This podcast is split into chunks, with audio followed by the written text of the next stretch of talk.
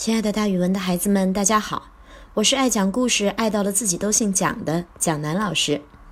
今天要给大家讲的成语故事叫做“开门一道”。一呢是作揖的揖，也就是拱手作礼的意思。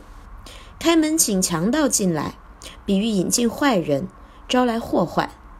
开开门之后，居然还要给强盗行个礼，说“请进，请进”。这个成语背后的故事是这样的。孙策临终的时候，长史张昭等人都来看他。他对张昭说：“请你们一定要好好扶住我的弟弟孙权呀。”这时候呢，孙权才十五岁，他看到哥哥去世了，特别伤心。大臣们都劝他不要过分悲伤，可是他还是像个孩子似的，天天啼哭。人家一见到孙权，就看到他脸上挂着眼泪，还嗯哭个不停。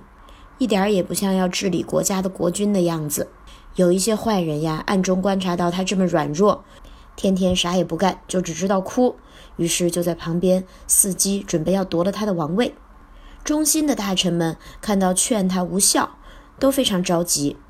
这时候，张昭劝孙权说：“如果你只顾悲啼，不理国事，那么 要出问题啦。”孙权听到这里，停止了哭泣，擦了擦眼泪，说：“哎，张昭大人，您说下去。”张昭接着说：“如果你继续哭，天天不理朝政，就好比开门一盗，自己打开了门，还要向来偷东西的盗贼行个礼，你必将自取其祸。”孙权听到这儿，觉得很有道理，他立刻更换了衣服，去视察军营，安定军心。